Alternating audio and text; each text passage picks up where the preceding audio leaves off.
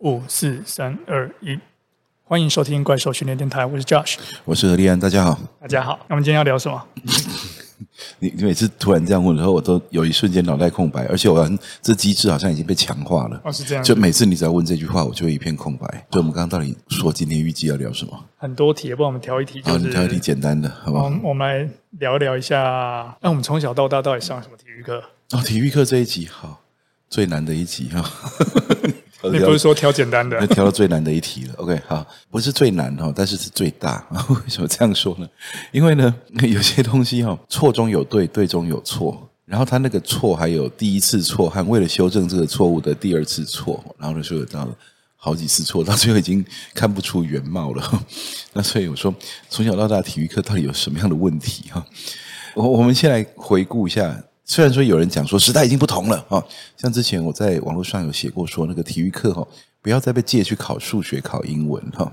然后在下面有人回说，你是哪一年读的书哈？那现在早就没有这种事情了，怎么可能还有人体育课被借走？那那我当然说想说，诶，那有真的有可能是现在台湾已经进展到体育变成所有的这个行政啦，还有教学的这种的系统，大家都非常非常重视它，所以呢，从此没有人把体育课借去考英文了，哦，太棒了啊！然后呢？然后也可能还有，所以我们晓得，这其实当我们没有普查全部哈，但我们听到的当然是会跟我们抱怨的人哦，当然就是他他有哈。对，那所以呢，到底体育课到时至今日哈，二零二一年，哎，今年是几年？啊、呃，快要二零二二了。OK，OK，二零二一年底哈，下一个月是不是台湾已经没有任何体育课会被借走呢？好，那我们就我们期待它是这样，好不好？那那但是呢，如果有人有第一手数据的话，可以告诉我们一下，这样子。对，就是呃，你上礼拜的体育课真的没有被借走啊？这样子，没没有被借就不要回馈了哈。要不然会说不完。OK，好，那所以我来讲一下体育课哈。为什么我常讲说它是这种共错结构，错太多哈？本来只是一点点、一点点小问题哈。那但是呢，为了修正这个问题，后面问题就越来越大哈。我们先看一下从小到大体育课的结构是什么。其实基本上来说，体育课呢，它在整个教育系统里面哈。他基本上扮演了一个角色，就是看起来我们好像五育均衡哈，所以呢，就就呃一定要有个体育在里面哈。那这这五育均衡里面一定要有个体育在里面，所以说体育课就被编排了。我说那这是我说的第一个错误哈，为什么这样说呢？因为理论上来说哈，整个教育系统它的设计哈，你应该要是。呃，在小孩从小到大的时候，是动作发展和体能发展和反应最高的、最敏感的窗口啊，要让他尽量增加活动，这对他一辈子很重要。嗯，那不过呢，我们先用各科把它填得满满的，意思就是说呢，光是学校教育的这个系统存在，那他就已经是呃强迫性的长期式的静态生活。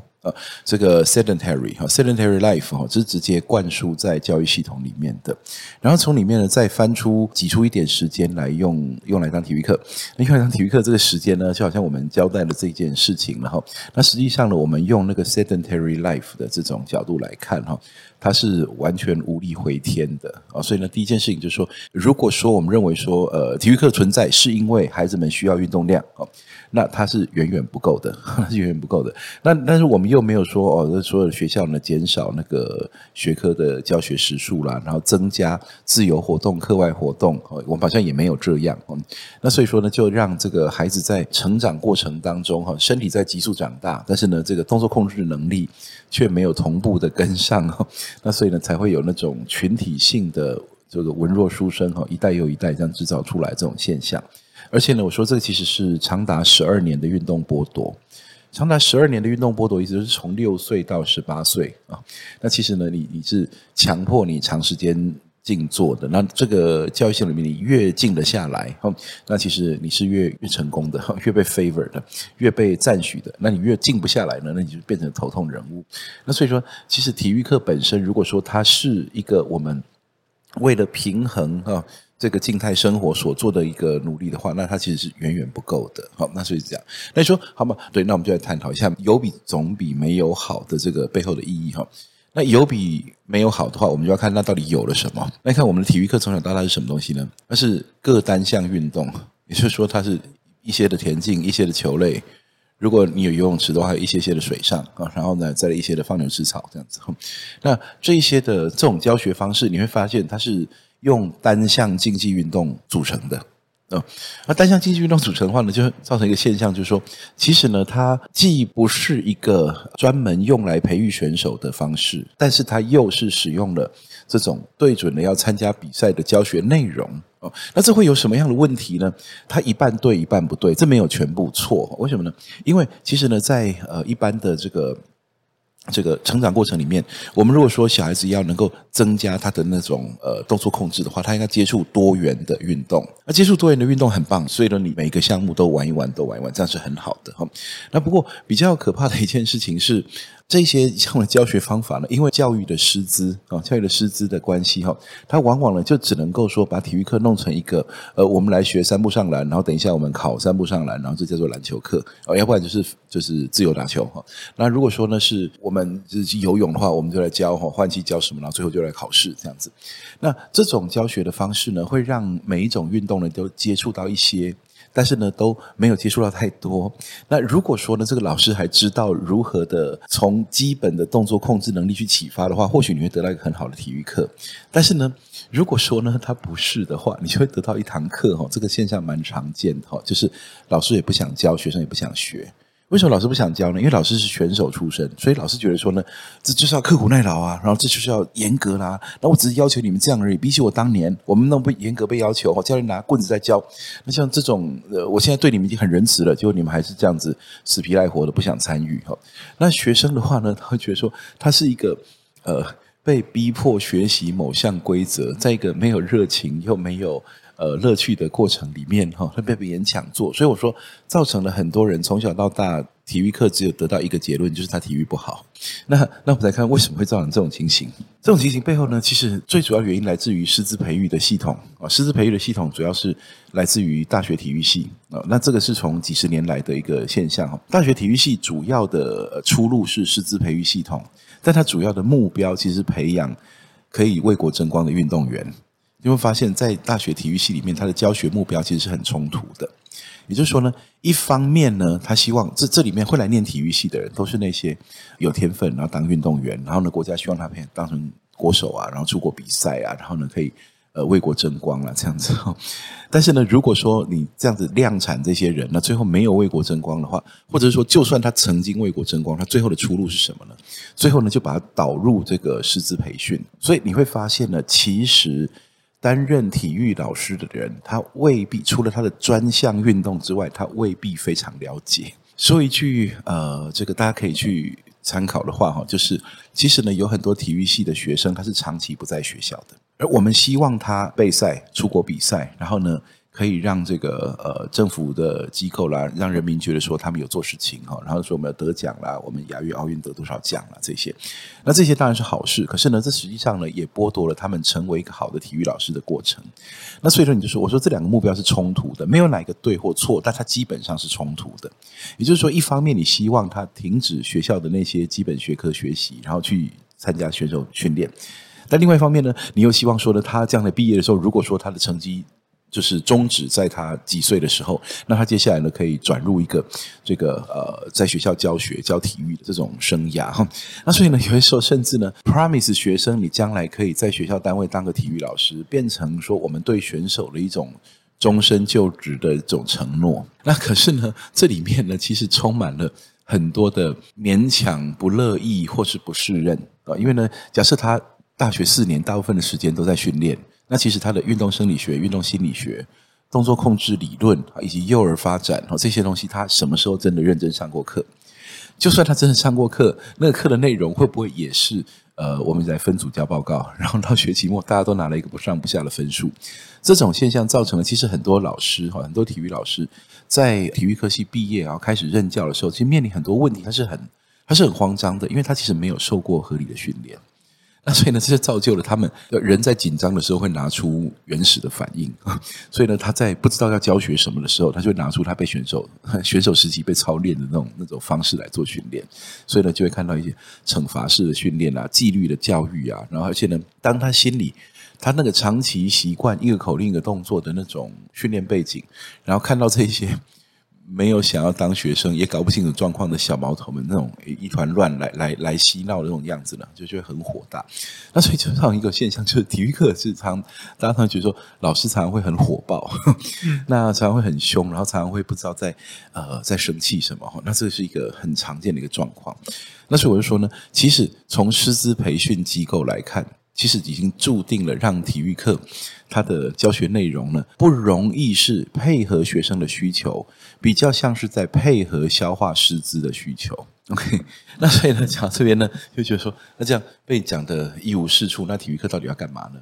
我说，我们先来看一下体育课。如果说我们成功的话，大家到了出社会的时候呢，一个成功的体育课，我们应该给。出社会的人一些什么样的能力？那第一个是基本的运动观念。基本运动观念不是说，哎，有啊，你看，大我从小那个体育课老师教我们打球啊，所以说我毕业以后我开始工作，然后我也会找机会去打球。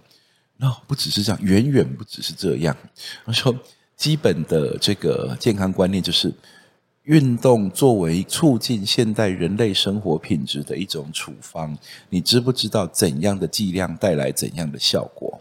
你需要的是肌力训练，还是需要的是柔软度训练，还是需要的心肺训练，还是需要运动技能？这几个是完全不一样的，而我们并没有广泛的看到这一件事情被传达。那再来呢，就是如果说运动科学它是一个，你看从小学到中学到大学都有体育课，大家有在过程中有机会获得一点基本常识的话，那其实呢，健身房乱象 那种呃。稀奇古怪的那种潮流呢，不会那么容易被买单，所以呢，会迫使健身业拿出真正有效的训练方式才行。哦但是，一般大众呢，因为他对于体育的认知就是打球，就是跑步，就游泳，就是我体育不好，就这样子。那所以呢，他有朝一日他被开始寻求说，我是不是该运动的时候，其实他甚至没有足够的思考素材和线索去寻找什么事情是他需要的。所以这种情形呢，就会造成。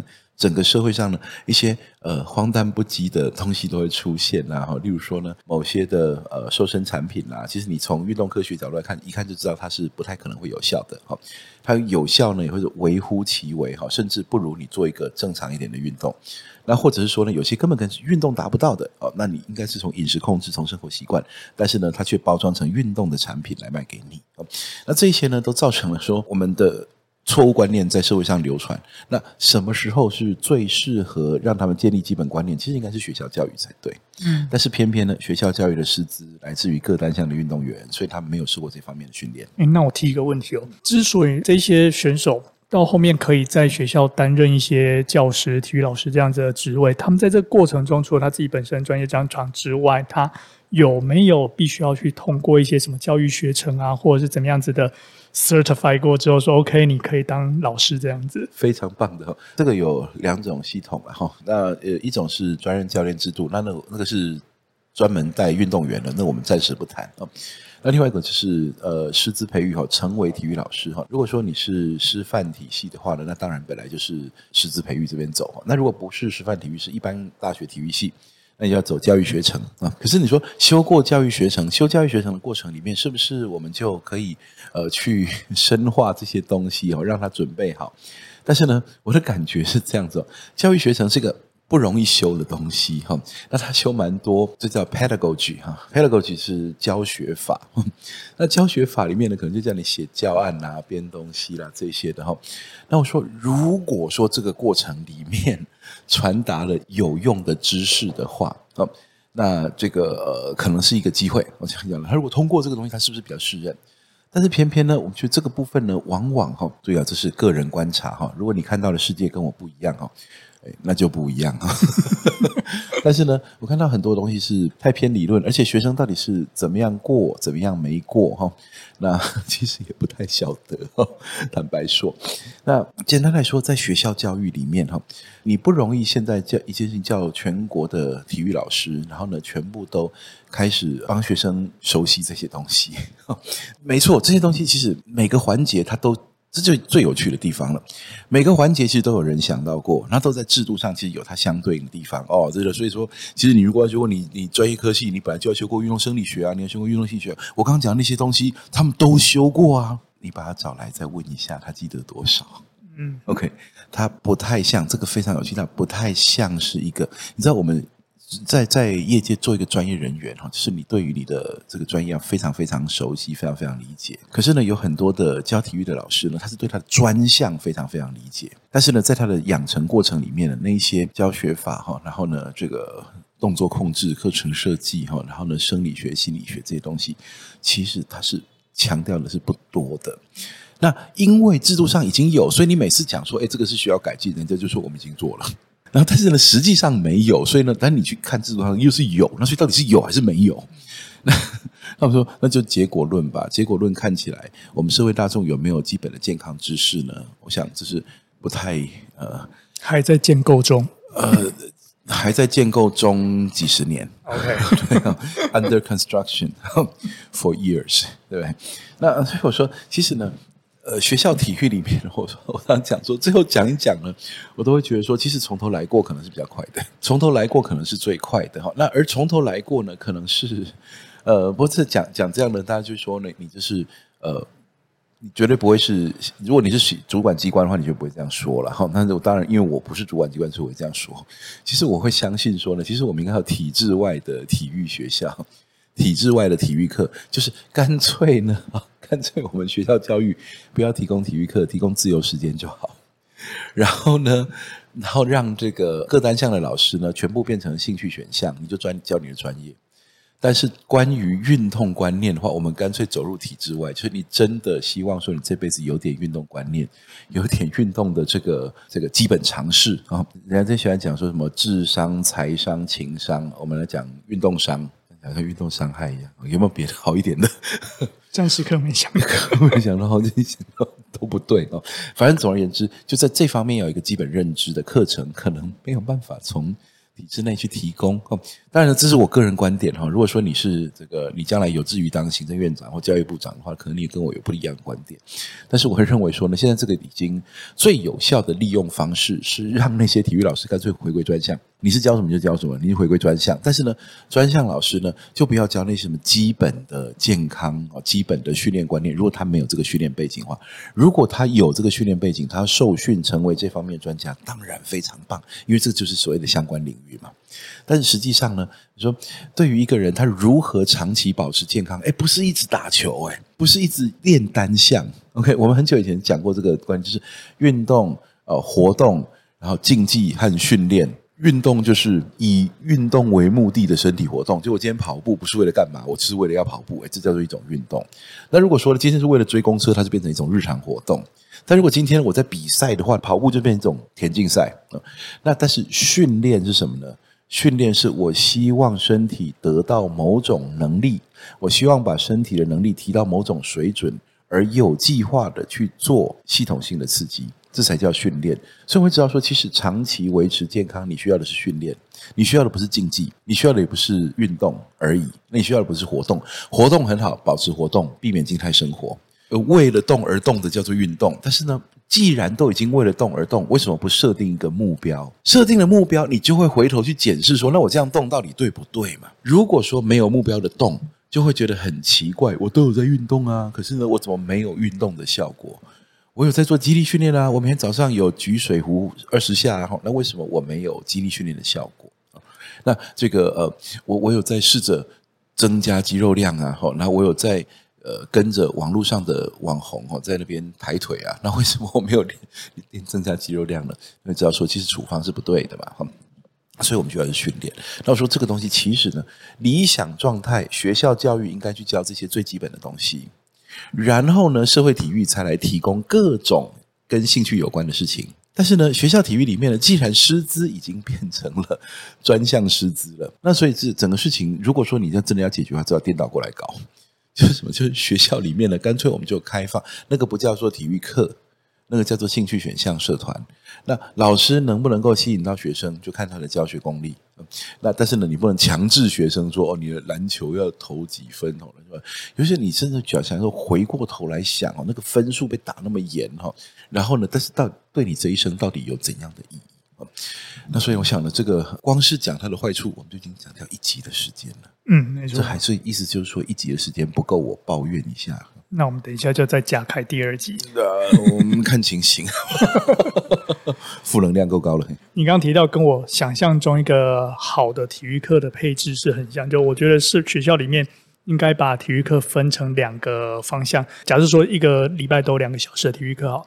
可能是一个小时，它针对说如何让你获取比较好的体能、比较好的发展，嗯、然后可以利用这一些课程去取得适当的技能或者是知识，对不一定完全是学那个学科方面。以游泳、以以水上活动好，我们现在很多那种游游泳的课程是说，哎，你可能还可以游更快，可是。从我角度，我希望小孩是在水域里面对水非常的轻松，然后不会溺水。课应该是水域安全，对对对，这种会是基本要求。但是我们反而见说考四试，然后呢，呃，会换气的人八十分起跳，不会换气的人六十分起跳，嗯、然后呢就结束了。然后后面就看谁快，谁动作标准这样子。对对对对，然后计时哈，然后呢计时呢也是同学互相记哈，然后是误差率百分之多少。对 然后，如果还有另一个小时的时间呢，才会是说，哎，让呃学生自己去选择自己有兴趣的，而且他还是有兴趣的。你不喜欢打棒球，你喜欢篮球，就去篮球上面多发展，就变成社团等级的一个体育活动。一个小时的体育知识，然后呢，另外再给八个小时的自由活动，让你去选你喜欢的运动项目。好，这个时数才是对的。哦耶！继续做梦吧。好，那我们今天就先到这边。OK，好，我们那我们下期见喽，拜拜。